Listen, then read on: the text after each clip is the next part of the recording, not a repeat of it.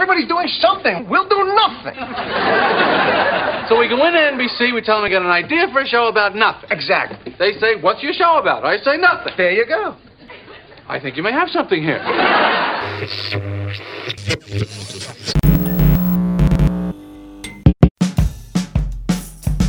Acerca de nada, un podcast de Diego Valle y Pablo Manzotti, donde hablamos de casi todo.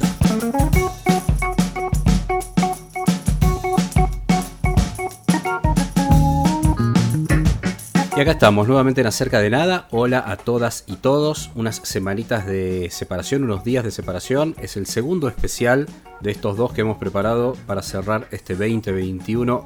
Hola, Diego querido. Hola Pablo y saludos a quienes estén escuchando de mañana, de tarde, de noche o de madrugada, porque los podcasts se escuchan cuando uno quiere, donde quiere, cómo quiere. Estaría bueno también que nos comenten. Hay muchos que nos comentan, tenemos un par de, de- de oyentes o seguidores, no sé cómo llamarlos. En realidad va más el de seguidores en el podcast, oyentes más de radio, que nos comentan en las redes sociales. Nos pueden comentar no solo lo que les gusta o no les gusta, sino dónde lo escuchan y cuándo lo escuchan. Porque, por ejemplo, esto lo pueden escuchar en las vacaciones tranquilamente. Si tienen ganas, lo escuchan en enero, en febrero. Va también para hacer un repaso de las cosas que sucedieron el año anterior, ya entonces sería, ¿no? Porque ahí ya vamos a estar Totalmente. en el 2022. Tenemos, te- te- tenemos varios escuchas eh, que lo hacen cuando caminan, Sí. eh, pasean, digamos, por los parques. Cuando andan en bicicleta, tenemos así va eh, eh, en, en todos los ámbitos. Absolutamente. Y sí, sí, la idea de, de estos dos especiales era, por un lado, que no, no pasara tanto tiempo, extrañábamos un poco entre la segunda y la tercera temporada, pero también porque nos gusta eh, hacer estos, estos análisis de, de tendencias, de recomendaciones, de cosas que pasaron valiosas en el año. Y que, y bueno, esto también sirve para que algunos recuperen algunos contenidos, películas, series, discos, lo que fuese, eh, que por ahí se lo perdieron durante el año y estos especiales, como muchas otras listas y rankings y, y balances que se publican en millones de lugares, sirven también como, bueno, como recordatorio y como dar la posibilidad a, a- a conocer algo de lo mejorcito que, que dejó este año.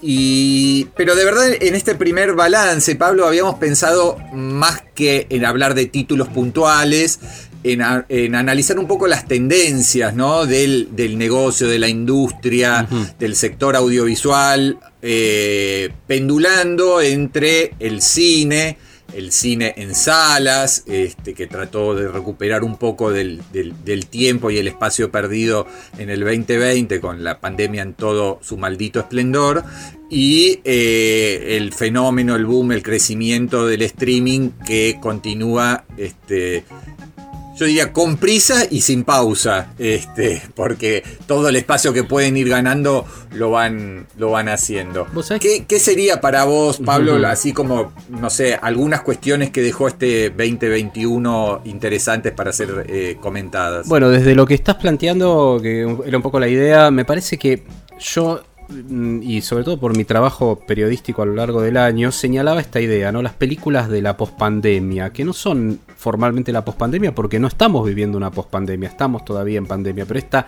idea de la apertura, de la vuelta a los cines. eh, entonces hay diferentes títulos desde tanques de Marvel que venían y de Marvel Disney que venían eh, como difiriendo su estreno hasta lo que terminó siendo una película casi maldita de la pandemia de una de las sagas.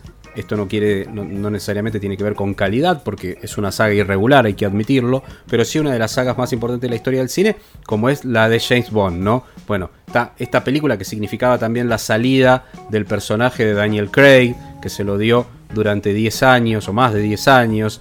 Eh, me parece que, que, bueno, fue una película que, que va a quedar registrada en la historia, no solo como un- una película que no le fue bien en, en la taquilla de James Bond, de las peores que ha rendido en taquilla, con una taquilla que se ve limitada por cuestiones de aforo en algunos, en algunos países, por cuestiones que también hicieron que Sí, se difiriera igual, tanto el eh, estreno. te- te- sí.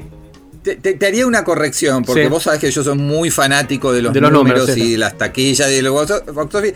Y si tomás todo el mundo, Sí. ¿no? El negocio global, No Time to Die es la película más taquillera del año después de dos películas chinas. Claro. O sea, eh, el box office y, eh, global Sí. del 2021 va a cerrar con dos películas chinas que prácticamente no se vieron Sí. fuera de, de su país, pero bueno, vos sabés lo que es ese, ese Claro. mercado y son películas hiperpatrióticas, nacionalistas y qué sé yo. Y este, esos son los dos más Pero Sí. en el tercer puesto mundial aparece No Time to Die, Sí. Sin Tiempo para Morir, que fue un fracaso en la Argentina donde está en el puesto 19. Pero eh, No le fue bien en Estados Unidos y en Inglaterra tampoco, en la, en la semana de salida, cuidado, ¿eh? Eh, Fue una cosa que tuvo que ir macerando, a eso pero bueno, Son eh, esas que es se miran. película- No te estoy hablando al, al- al Sí. final del recorrido, estoy hablando en el momento del estreno. Sí, pero vos tenés, que tener en cuenta que, que las películas eh, hoy no las podés comparar con los tiempos normales. O sea, no, bueno, por eso digo, vos me preguntaste un ejemplo, me parece que va por ese lado. 800 millones de dólares de recaudación Sí. en todo el mundo, No está mal. lo cual es una cifra muy buena en tiempos pandémicos. sí. Obviamente, si vos la comparás con lo que hubiese sido en este, circunstancias más o menos normales, y sí, debería haber hecho bastante más. No, y a eso le podés eh, sumar a favor, le podés sumar a favor que es la película más larga de la saga Bond, que también te genera Bien. menos rotación en, en una sala. Todo eso es interesante, Claro. pero digo, como ejemplo de lo que la expectativa que había, quizás haberla diferido tanto, diferido tanto, no lo sé. Por eso te digo, me parece que como ejemplo, como preguntabas un ejemplo, parece que el caso de James Bond es un caso emblemático respecto sobre todo de lo que es el impacto de este concepto de estreno, de gente desesperada, espectador desesperado, fanático, yendo a ver una película. Puede ser Star Wars, todo. Star Wars es clásico y en Argentina más, que tiene una muy fuerte recaudación las primeras semanas y después tiende a nivelarse o hasta caerse en el caso de Argentina. Parece que eso todavía es un signo de los tiempos, como signo de los tiempos. Y después lo otro tiene que ver con el, el aferrarse a lo que es ya definitivamente la producción de las plataformas, que sería una consecuencia de la pandemia que nosotros venimos analizando desde el año pasado ya, que tiene que ver con esto, ¿no? Cómo eh, era si, si para algo sirvió la pandemia, fue para dotar de poder más a algo que era un secreto a voces, que era la imposición del streaming y de las plataformas, pero también cómo ya excede a la cuestión de las series para trabajar en producciones realmente fuertes que incluso buscan meterse tanto en festivales de cine como definitivamente lo que más aspiran es los Oscars, no por el prestigio, sino por la exposición que da el Oscar. eh, y, bueno, ahora tenemos eh, Netflix estrenando hace unos días Don't Look Up, una, una producción ambiciosa de Adam McKay en, términos de y que tiene una lectura hasta te diría a partir de esta idea del cometa que va a chocar con la Tierra y cómo reaccionan los diferentes actores sociales, particularmente de los Estados Unidos, tiene una lectura de lo que fue el tratamiento de la pandemia en los Estados Unidos en particular.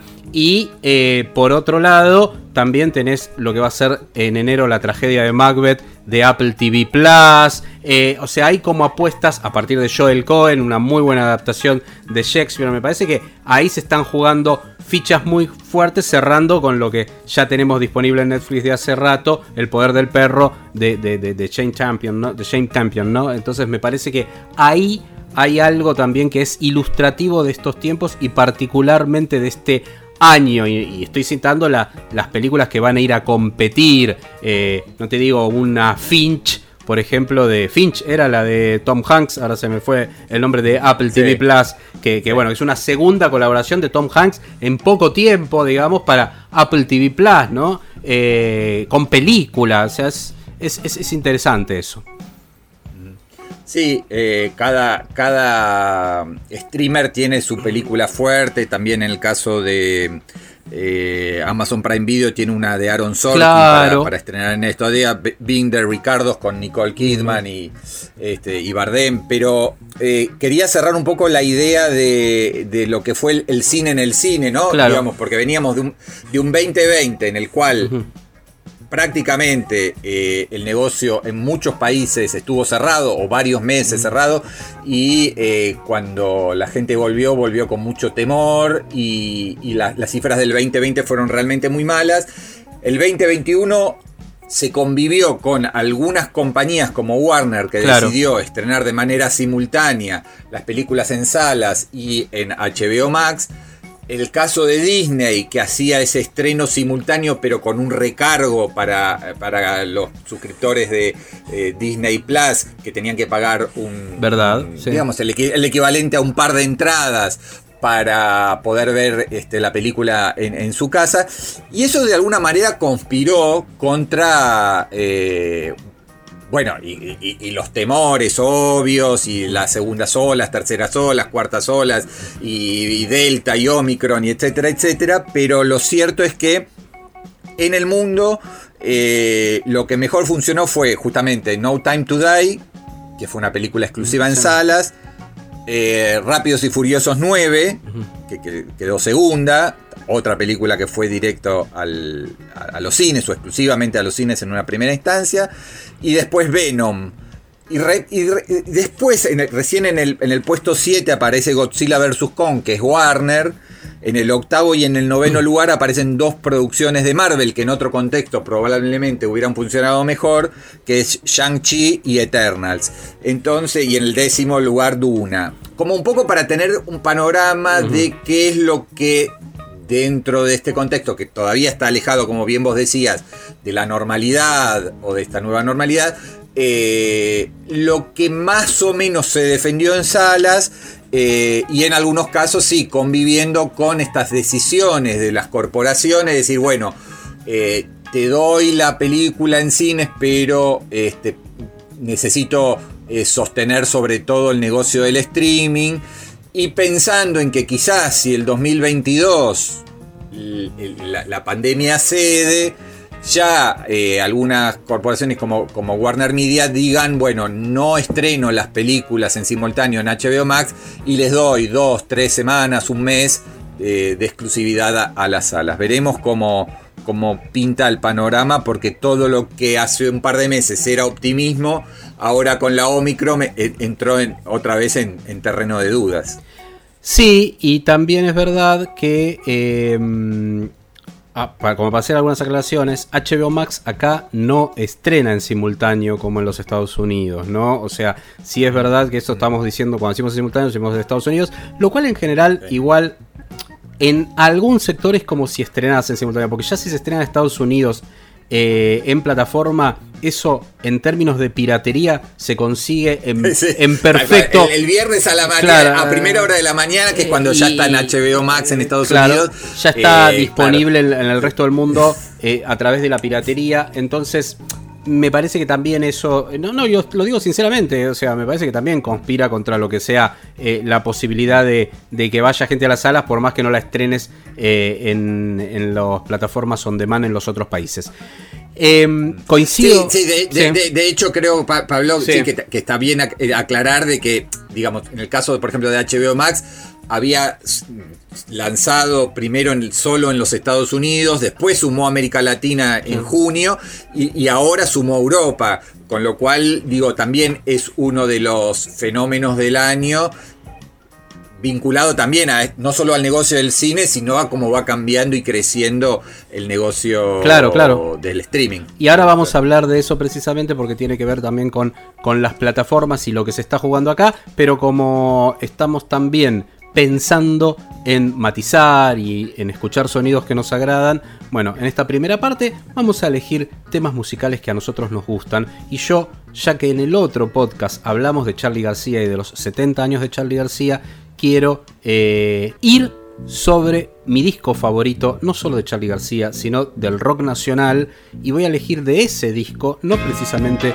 uno de los temas de difusión. Estoy hablando de Clicks Modernos, año 1983.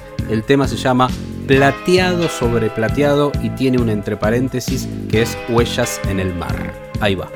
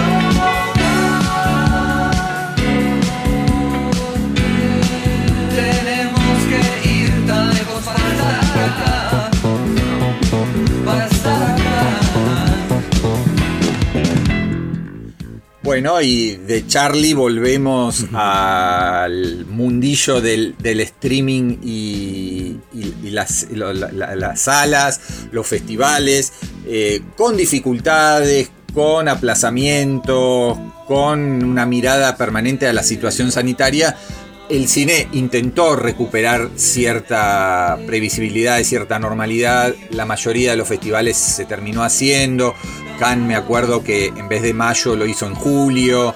Eh, algunos como Toronto lo hicieron online eh, o virtual. Pero bueno, pudimos volver también.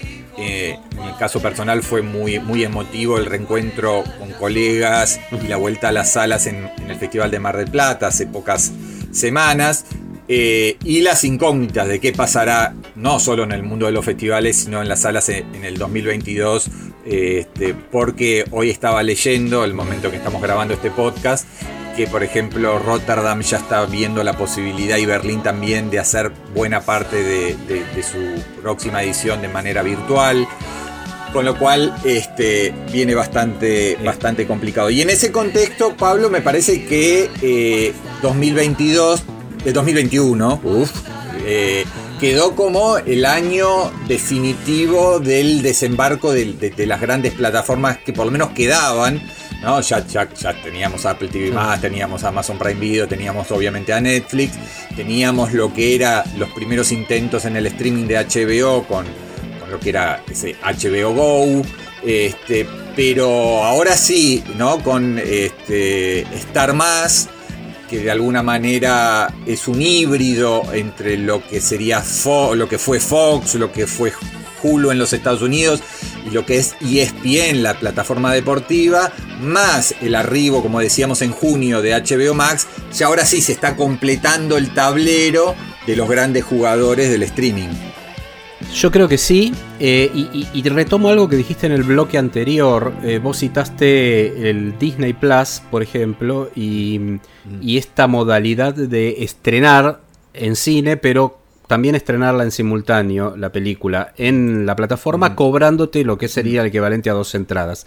Y ahí hay algo interesante para analizar respecto también de la respuesta eh, de lo que es el público, convocatoria a las salas, etc. Porque tenés Mm, es Disney y las películas que fueron fueron principalmente películas animadas. Hay otras, pero las principales fueron películas animadas, algunas de Pixar, otras de Disney Animation. Y en general son las películas que más recaudan en términos de espectadores. Entonces ahí ya tenés algo que te va a limitar. Y también, y, y, quería hablar de la animación, porque esto te marca un reposicionamiento y cómo empiezan los diferentes jugadores. Disney, HBO Max que es la plataforma de Warner Media, que es Warner hoy, este, tienen, digamos, son empresas, estudios con sus plataformas. Sony no tiene plataforma formal. Entonces, ¿qué hizo Sony? Y sobre todo con el caso de lo que es animación. Contrato con Netflix. Entonces, ahí, Sony estrena vía Netflix. Por ejemplo, una franquicia que le va muy bien en el cine habitualmente frente a los miedos de estrenarla y como saben en su momento de que como sabían que estaba en duda respecto de cuánto pegaba a los niños o no la pandemia, y bueno, y habitualmente el público infantil es el que hace engrosar las recaudaciones en las películas infantiles porque va toda la familia, va el padre con los hijos, la madre con los hijos o la padre y la madre con los hijos. Bueno, ahí es donde Hotel Transilvania, una de sus franquicias, se estrena en Disney lo que va a ser la cuarta parte. Me parece que ahí también, en Disney, perdón, en, Netflix, en, Netflix, Entonces está esta idea de el contrato con Netflix eh, como y, que conviene a Netflix porque Netflix ya sabe que no cuenta con las animaciones de Disney, por ejemplo, como tiene que engrosar su catálogo, le conviene y se nutre de lo que pueden ser los estudios de animación de Sony, ¿no? Sí, eh, en el caso de Star Plus, eh, hizo, por un lado, una, el grupo Disney propuso una, lo que ellos llaman un combo, ¿no? vos ya si vos ya tenías Disney Plus sumando eh, Star más, bueno, por un precio que no es justamente la suma de ambos abonos, este, podés tener las dos plataformas. En otros países, en otros mercados, están unidos, o sea, vos podés acceder a, todo lo que es el catálogo de Hulu o de ESPN o qué sé yo, dentro de la plataforma de Disney. Acá son dos plataformas independientes. Y la tendencia a la que yo le estoy prestando mucha atención, porque yo soy un gran consumidor de deportes eh, en vivo, es qué va a pasar con, eh, digamos, el traspaso de las transmisiones de lo que es el negocio tradicional de ESPN, ¿no? dentro del cable o la televisión satelital, a la plataforma Star Hoy eh, todavía vos podés ver, supongamos, de la Premier inglesa, tres o cuatro partidos por fin de semana en las señales de ESPN, eh, e en, digamos, qué sé yo, en, cualquiera de los servicios de cable. Eh, ahora, los otros seis partidos, y, cada vez hay partidos más importantes, de golpe el Liverpool, el Manchester City, están exclusivamente en eh, eh, estar más. Y eso va pasando lo mismo con las transmisiones de tenis, con las transmisiones de automovilismo, con otras ligas. Todavía los partidos de Messi se siguen pasando en ESPN normal, obviamente que también están en simultáneo, pero cuando esta tendencia crezca, qué va a pasar con los jugadores tradicionales del cable, de, DirecTV, este, o lo que era Cablevisión, etcétera, etcétera, cuando este, vos veas que uno de los pocos cosas, eh, digamos, exclusivas que tenían, que eran las transmisiones deportivas en, en, vivo y en directo, ya forman parte de una plataforma de streaming. Eso es una de las tendencias que creo que se van a terminar de consolidar en el 2022 y 2023. Sí, eh, yo creo que eh, Disney va a salir. Creo que hay también competencias eh, interesantes que uno puede desglosar, ¿no?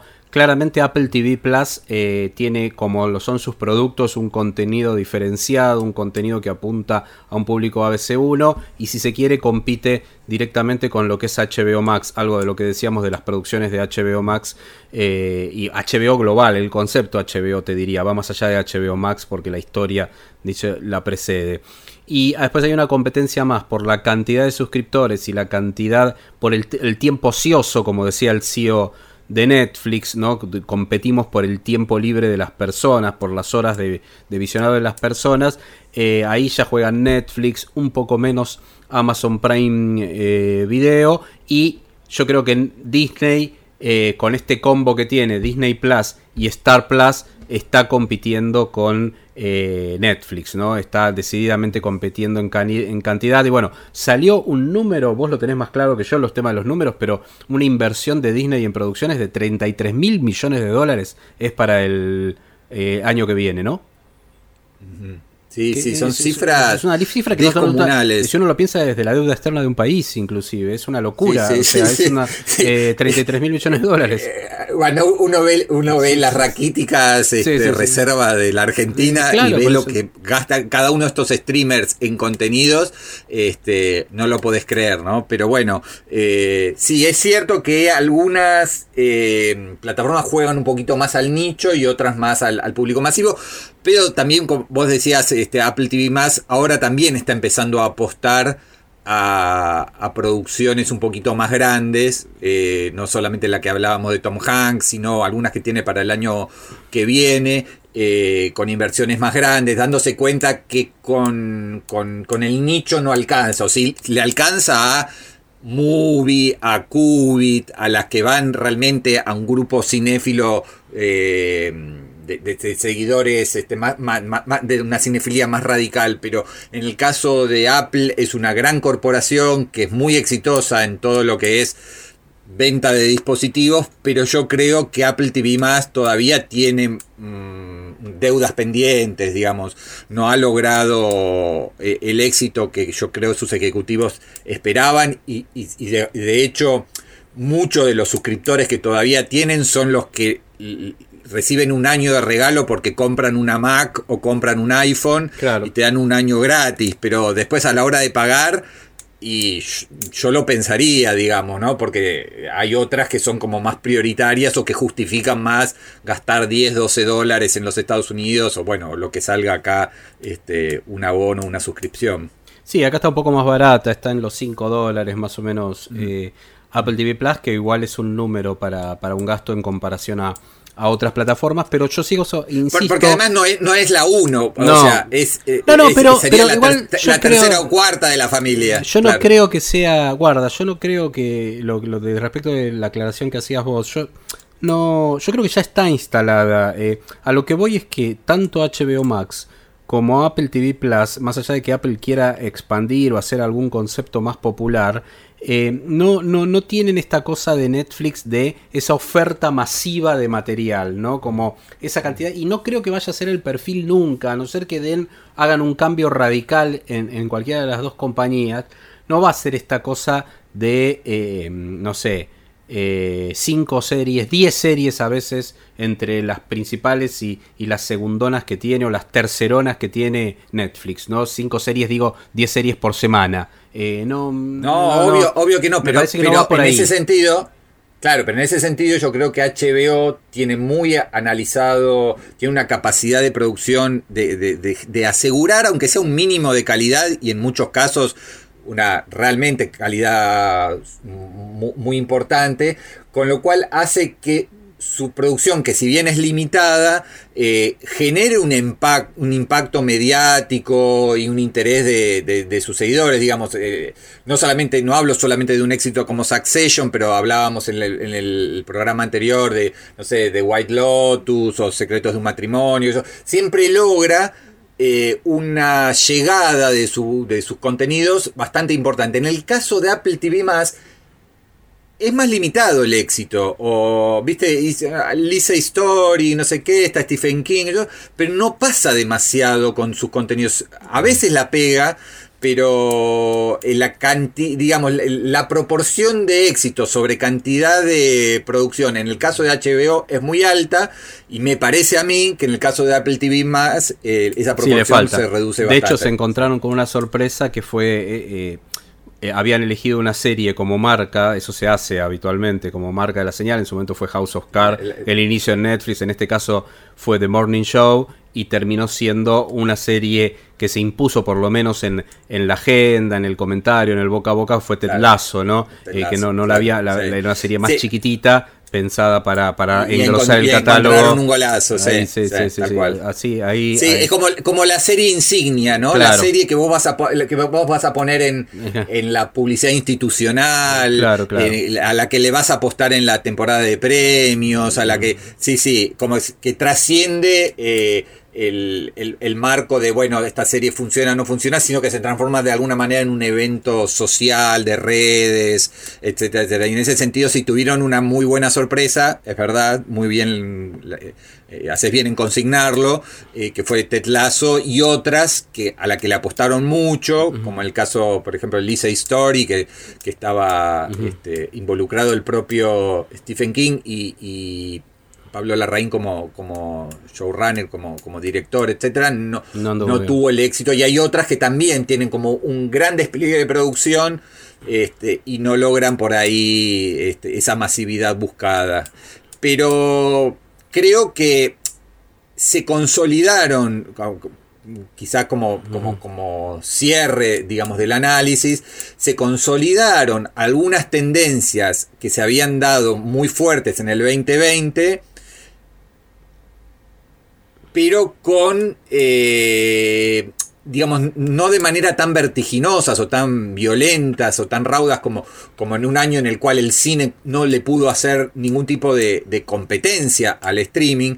Este 2021 tuvo, por lo menos en esta segunda mitad del año, y yendo allá al panorama local, eh, las salas abiertas, un, aforo que empezó siendo del 30% y ahora ya es del 100%, la vuelta de los festivales. Entonces creo que el cine, a pesar de estar muy malherido, muy golpeado, eh, muy débil, muy frágil, creo que todavía tiene este, algo de fuerza como para resistir y decir, no entregamos todas las banderas, no, no cedemos todos los estrenos para que sean simultáneos, vamos a pelear aunque sea ya por ventanas breves, cortas de algunas semanas, de algunos meses, pero, pero creo que todavía el cine ha demostrado que no está muerto como habían decretado en el 2020. Es así. ¿Querés elegirte un tema musical para también matizar y después volvemos ya para el cierre de esta parte de industria? Dale. Dale, voy con un tema de alguien que no sacó disco, pero sacó single, que es eh, Sharon Van Etten, una cantante que a mí me gusta muchísimo, que acá se juntó con, con otra artista que es Angel Olsen. E hicieron un tema que sonó muchísimo y también está mucho en los rankings, que es Like I Used to.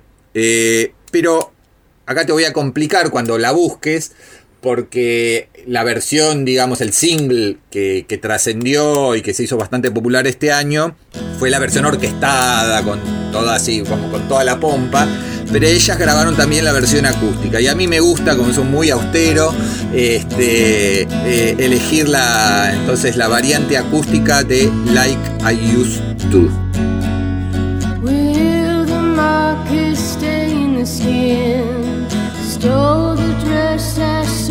You in,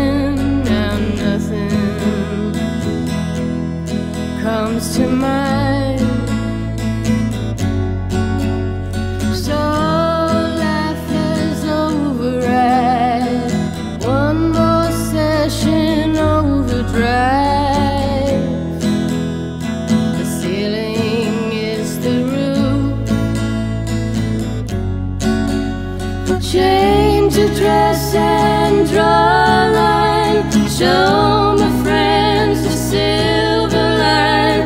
Call my family just to know they're there. Sleeping in late like I used to. Crossing my fingers like I used to. Waiting inside like I used to. Avoiding big crowds like I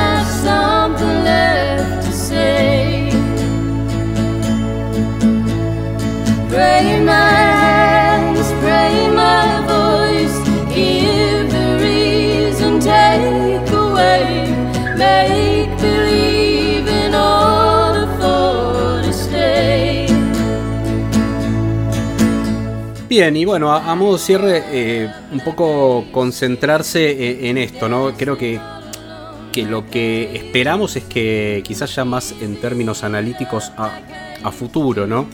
Eh, lo del 2021 fue una muestra de la convivencia y no necesariamente puesto como palabra positiva en este caso, sino negativa, les diría, de la convivencia entre el streaming ya definitivamente instalada y los estrenos comerciales. Hay que ver cómo esto se resuelve a partir del 2022.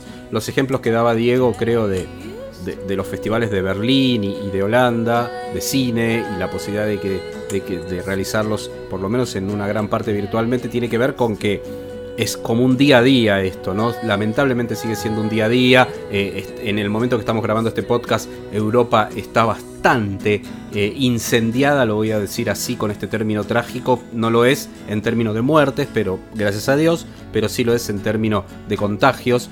De, coronavirus. Entonces, realmente es muy difícil aventurar un negocio como cómo va a seguir su curso y particularmente algo que, que va que convoca a la gente a, meterse en un lugar, un espacio cerrado, como puede ser una sala cinematográfica. Vamos a ver también cómo responden los estrenos. Habitualmente diciembre y los primeros días de enero eran una etapa de convocatoria fuerte a los cines. A diferencia del año pasado nos va a agarrar un enero, de este año en realidad. A diferencia de este año, el enero este va a tener las salas abiertas. Vamos a ver cómo funciona el tema de las vacaciones. Es de esperar de que de que la industria vaya, por lo menos en términos de las salas, recuperando de a poquito. Hay un par de cosas interesantes. Hay, películas fuertes, ¿no? Sí, por eso. Eh, eh, está la nueva de Spider-Man, está el regreso de Matrix. Exactamente, eso iba a decir. Hay, hay estrenos y que películas, películas para ver para ver en cine, o sea, esto de que decimos las películas para volver a las salas Matrix, la querés ver, lo que sería una Matrix 4 y ahora de hecho en estas semanas se estrenó Matrix la primera, que hay toda una generación de jóvenes que no la vio nunca en cine, bueno, la idea de volver a la sala a verla, lo que decís vos de Spider-Man. Este, mm, hay cosas que funcionaron bien, hay que ver si se replica eh, en este momento, que también están subiendo los casos de, por lo menos cuando estamos grabando este podcast, los casos de coronavirus en, en Argentina, ¿no? Sí, y decías, tu cierre. Sí, no, básicamente eso. Eh, hay en, estos últimos meses que se, que, se reabrió, por lo menos en, casi todo el mundo, eh, o, se, liberaron ciertas complicaciones para los rodajes, se produjo mucho, ¿no? Pensemos que el, 2020 eh, había estado todo muy complicado a nivel de producción. Entonces, lo que yo creo es que las plataformas tienen eh, para el año próximo mucho material ya filmado, con lo cual tienen su oferta garantizada y pueden resistir cuartas, quintas, sextas olas, este, que yo creo que no van a ser tan graves igual, por ahí sí en cantidad de casos, pero no, como vos decías, en cantidad de internados ni de muertos. Eh, creo que a nosotros nos va a tocar para ahí en el otoño, marzo, abril, este, quizás este, un, no cerrarnos, pero sí eh, tener, digamos, cierto, ah, cierto cuidado adicional y quizás eso resienta un poco la concurrencia a las salas y veremos qué pasa con el Bafisi, etcétera, etcétera. Pero em, creo que, que bueno, que, va a haber producción muy importante en el ámbito local y en el ámbito internacional, que las plataformas de streaming obviamente tienen su, negocio muy, muy armado y la competencia es despiadada entre ellas, pero, pero no hay nada que amenace eh, el futuro de, los streamers.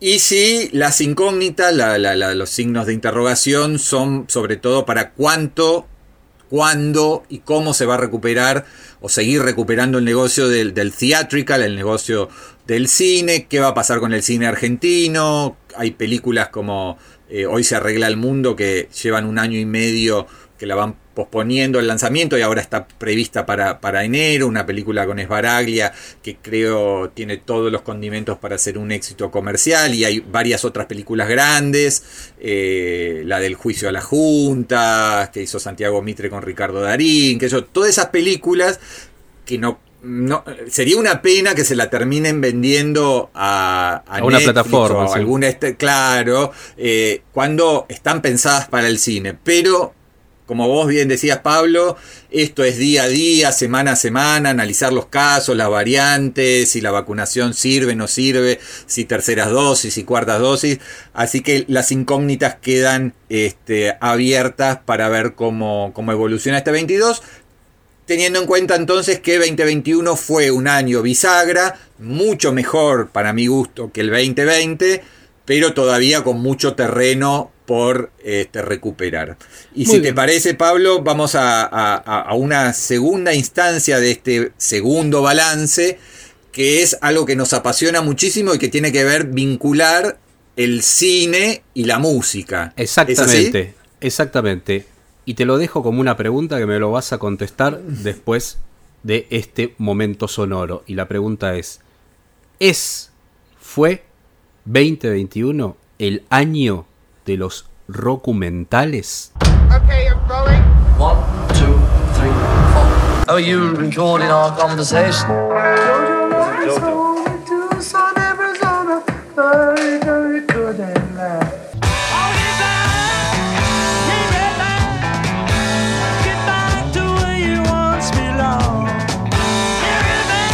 Ringo said that he thought we ought to just tell it like it is.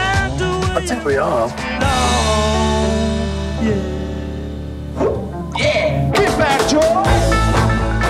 Y lo es, Valle, es el año de los documentales. Y, me dio dos preguntas, y dos preguntas, mira, y, déjame y va, pegada a otra, sí, a los periodistas en conferencia de prensa, cosa que no se debe hacer. Eh, ¿Qué es Get Back para vos, pero decime las dos cosas. Eh, yo no sé si es el año, pero sí es un gran año. Eh, porque bueno, uno puede decir, pero ojo que en el 2020 también se habían estrenado, no sé, empezadas, viste, Beastie Boys, Sprinting, pero creo que del tenor, la calidad, la, la, la, la, brillantez de un de Beatles Get Back o cosas que habíamos comentado durante el año como 1971 o Summer of Soul, o lo que hizo Todd Haynes con Velvet Underground. Creo que es un año extraordinario al que tan bueno fue que decidimos dedicarle un bloque entero dentro de, este balance. Y, Get Back es una maravilla, ¿no? Digo, es una maravilla por, por, la calidad del material de archivo que se recuperó, por cómo fue la restauración, por lo que hizo Peter Jackson y porque además podemos acercarnos a un momento cumbre en la historia de, los Beatles eh, con un nivel de intimidad, de cercanía y de detalle eh, que muy pocas veces la historia del, rock y, de los documentales sobre rock permitieron, ¿no? Pues es que a mí me surgen dos preguntas. Uno, ¿qué decir de todo lo que se está diciendo y artículos buenísimos que se vienen escribiendo de Get Back? Eh, sobre todo artículos. ¿Y qué no decir? Porque es tal la, la, abrumadora, es tan abrumadora la experiencia, porque es una experiencia, y yo lo llamo experiencia colectiva, lo, comentaba en mi programa de televisión, cuando comentaba, digo, es una experiencia colectiva, es lo que logramos con Beckett Back, ¿no? Porque, porque también hay que pensarlo desde un documental producido en pandemia, esas 60 horas de material que se encontró Peter Jackson, que él mismo dice, yo me, había llegado la existencia, pero no puedo creer como nunca había visto otro. Y por eso creo que fue tan significativo también ese avance que él mismo dice, no es un tráiler, esos minutos que él muestra, que son seis minutos prácticamente, que muestra a fines del 2020, que nos maravilló a todos por la calidad de la imagen, por lo que mostraban esos seis minutos, que hizo que fuera desesperante la espera hasta el 25, 26 y 27 de noviembre, cada uno de esos días que se estrenó la primera, la segunda y la tercera parte de Get Back, que básicamente es una inmersión, es meterse dentro de ese momento culminante, esos días de enero de 1969, un momento de cierre de década a nivel coyuntural, con todo lo político que estaba pesando sobre las cabezas de los creadores, eh, con unos Beatles en el momento de clímax creativo, un McCartney que supuraba música, un McCartney que explotaba creatividad, eh, un Lennon que cuando se encendía eh, era, era, era, un frontman increíble, un Harrison hastiado porque tenía una contención de creatividad, sobre todo puesta por McCartney. Y todo eso lo vimos minuto a minuto en diferentes instancias y en estas, estos tres relatos porque son tres partes bien definidas que elige Jackson y que él dice, hice el primer corte de 16 horas, después digo, tengo que ver cómo bajo esto a, menos tiempo. Y, bueno, quedaron 8 horas, pero podría ser mucho más. El, capítulo 2 es el más largo, es de casi 3 horas de, duración. Es más de, más de 8 horas en, realidad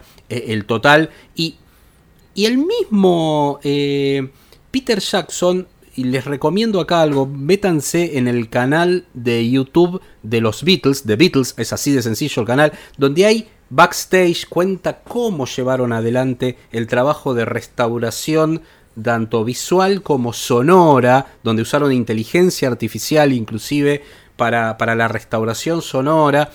Es una cosa increíble, pero también cómo Peter Jackson tuvo que armar un relato ahí. Ahí está el poder del montajista, ¿no? De decir cómo con este material yo cuento algo. Básicamente, claro, básicamente es un documental de found footage, ¿no? De material de archivo que, que, estaba encajonado, guardado en una bóveda, eh, eso se recupera, eso se visiona y eso se edita con un criterio. Este, claro, bueno, eh, el despliegue de una cosa de, casi ocho horas de duración permite también incluir el concierto completo, ¿no? Claro. En la terraza, que no sé cuántos son, unos cuarenta y pico de minutos. Pero algo... Eh, digamos, para quienes en algún momento de nuestras vidas habíamos visto Let It Be, Déjalo Ser, eh, aquel documental de hora y media que había hecho Michael eh, Lindsay Hogg, que llegó a ganar un Oscar, y yo, había sido una visión este, interesante, importante, que nos marcó, pero este este, esta serie documental de, ocho horas te da un panorama muchísimo más amplio y por otro lado muchísimo más pormenorizado que aquel digamos, aquella película de, de 80 minutos, este, de, no sé, creo que fue en 1970 la estrenaron, 1960.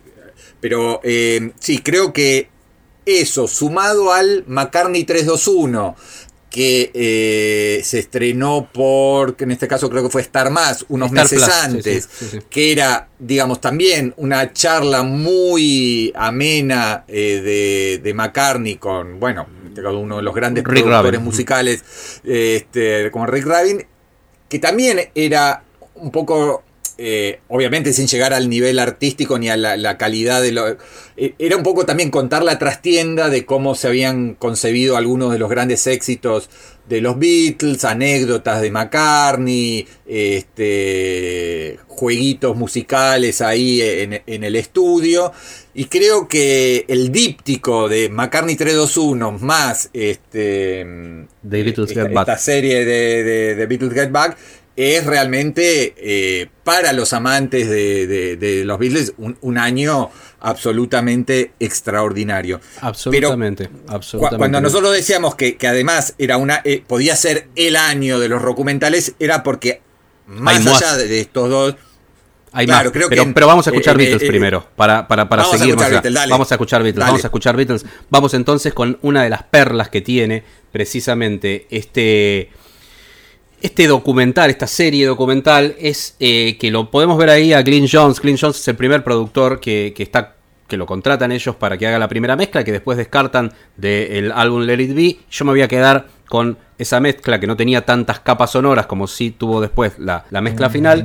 Vamos a elegir el tema que le da nombre en definitiva a este proyecto de Peter Jackson, Get Back.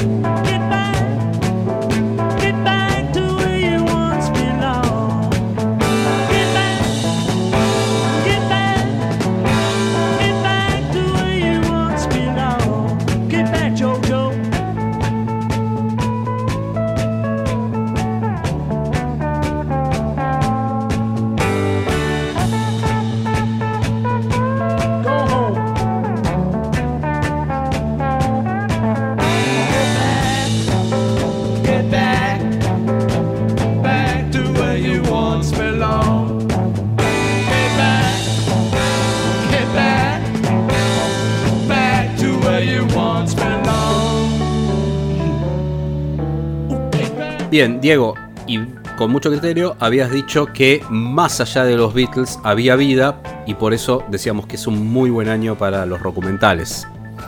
Sí, eh, algunos de ellos los fuimos este, granando y analizando eh, en esta segunda temporada. Eh, creo que, a ver, que comentamos Summer of Soul este, y que llegamos a comentar también lo que Asif Kapadia, el que había hecho los acercamientos a, a Amy Winehouse y, bueno y varias cosas a Ayrton Senna y a Maradona y etcétera etcétera. Hizo con 1971 el año en que la música cambió todo que era vincular eh, en ambos casos tanto Summer of Soul como 1971 vincular un poco la música con los movimientos políticos de la época, cómo los músicos negros de alguna manera eh, fueron referentes en la lucha por los derechos civiles, etcétera, etcétera, y en ambos casos eh, con un material de archivo realmente extraordinario.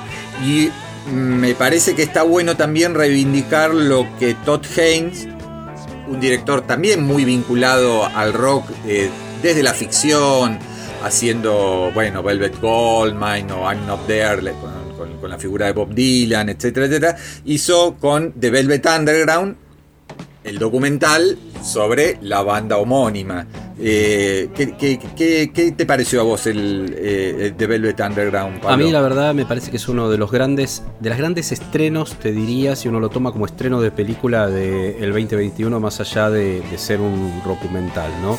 Em, si vos me decís, yo creo que hay ahí eh, The Summer of Soul, el McCartney 321 y Get Back son como es lo que hace es lo que hace que este año sea el año de, los documentales o uno de los años más importantes de los documentales. Me parece que esas piezas son increíbles. Incluso el Summer of Soul también se emparenta, más allá de que tiene entrevistas a protagonistas de ese momento, digo, se emparenta con el de con el Get Back de los Beatles en el, found footage que, vos señalabas. Lo que hace Todd Haynes es totalmente diferente, porque aparte es, es como uno lo puede tomar dividido en dos esa película. Primero porque es realmente una película.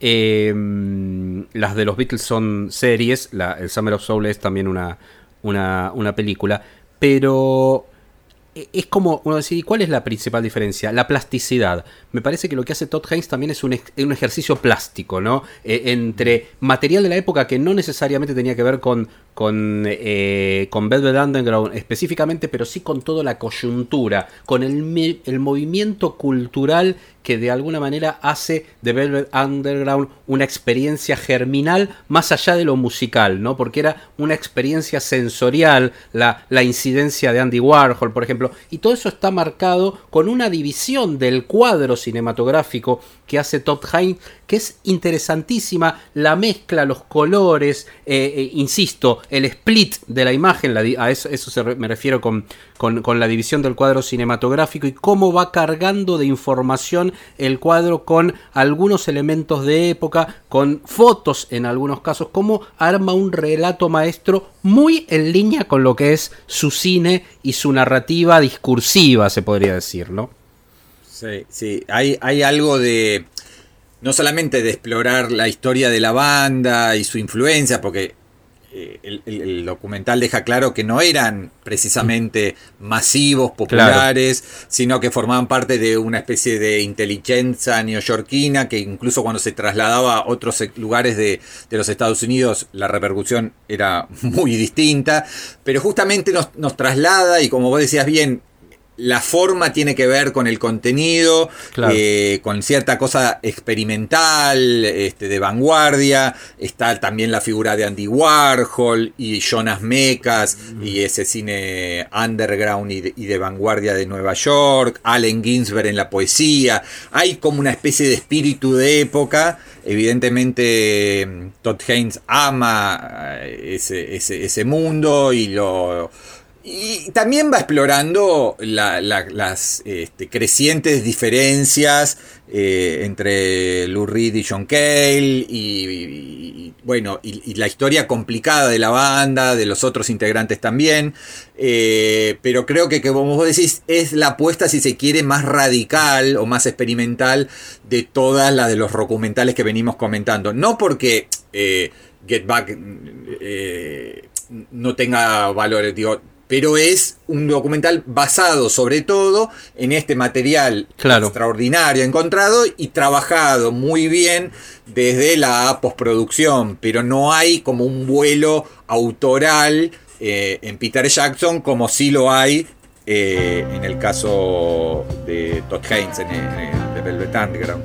Pero si querés, eh, Pablo, como para cerrar este subtema de Velvet Underground, escuchar algo de, esta banda. Dale, nos vamos con el tema Sweet Nothing. No nos vamos, sino que simplemente estamos matizando. En este caso, matizamos con el tema Sweet Nothing, que es de ese gran disco que es Louded de Velvet Underground. Jimmy Brown.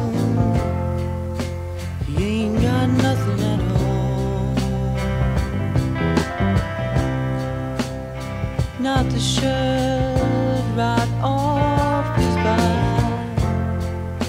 He ain't got nothing at all. And say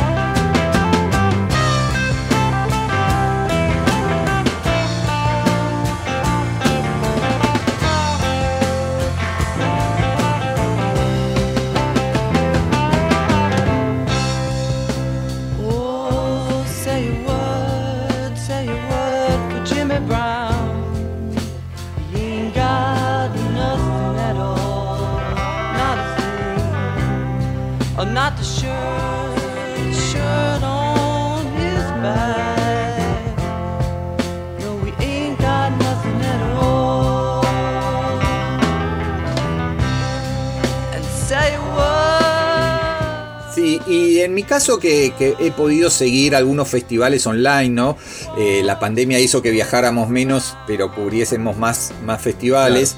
Y, por ejemplo, eh, eh, pude ver un montón de, documentales que quizás no tuvieron, no quizás, seguramente no tuvieron el, despliegue mediático ni, la repercusión que, los que comentábamos al comienzo del bloque, pero hubo por ejemplo uno que es Aja the Movie, sobre la banda noruega, uno, otro sobre Diane Warwick, otro sobre, qué sé yo, la cosas así muy, muy por ahí específicas y hace algunos meses, creo que ya fue finales del, 2020, estuvo el de Frank Zappa y estuvo el de, qué sé yo, ahora se me escapan, pero prácticamente no hay artista que no haya tenido In Excess, eh, el documental que estuvo en, Netflix, este, creo que es un momento de furor, de esplendor, de cosas, y obviamente hay eh, Tina Turner, perdón, también tuvo en HBO su, documental.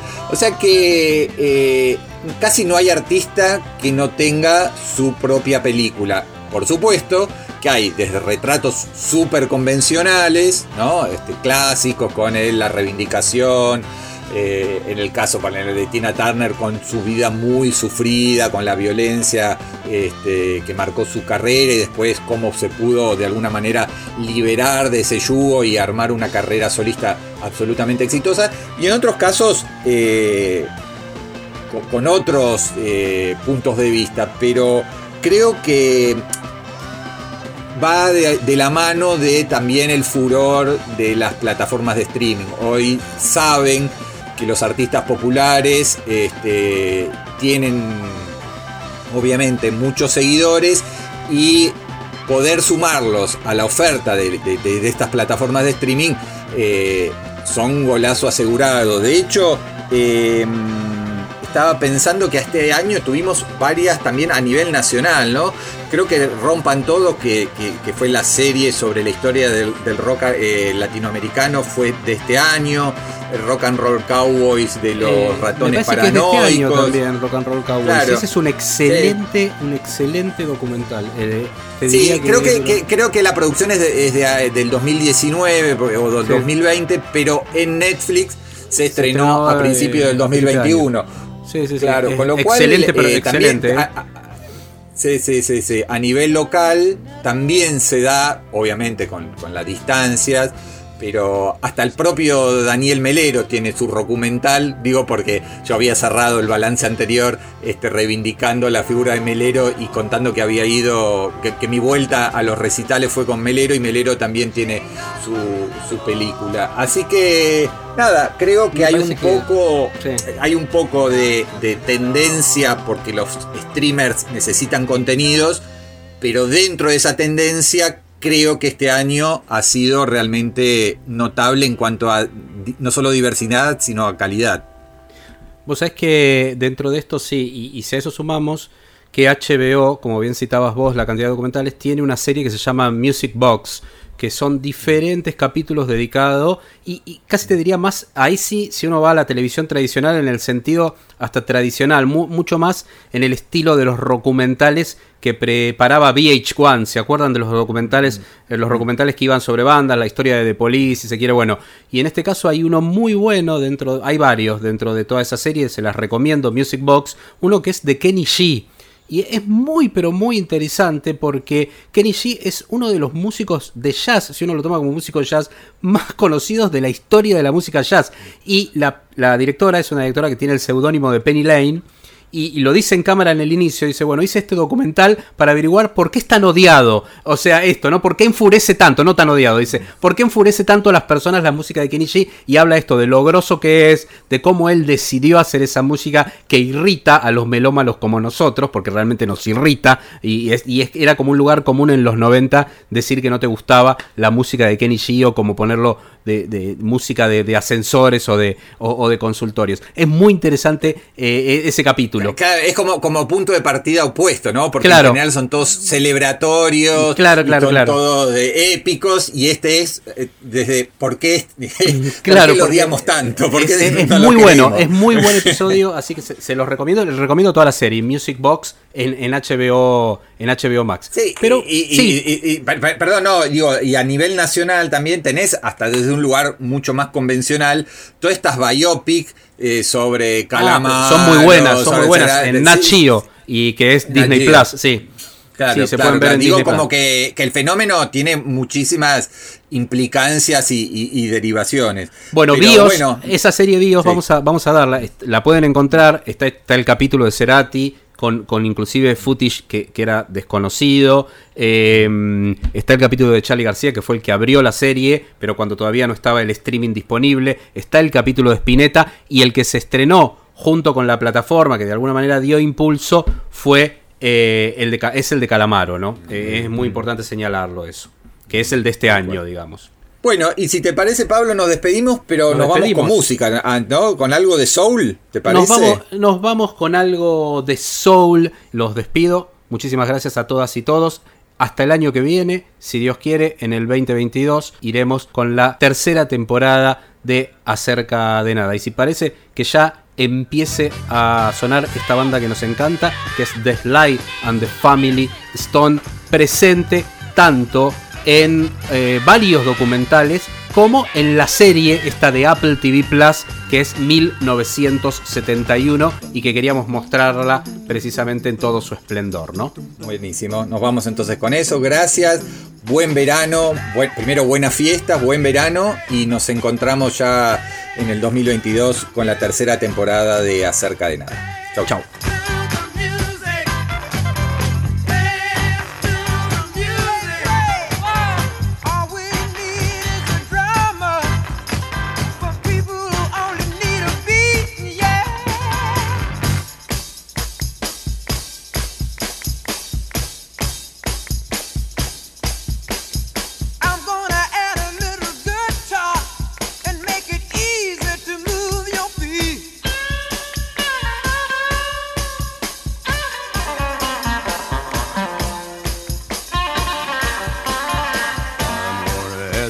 Bottom so that the dancer just won't hide.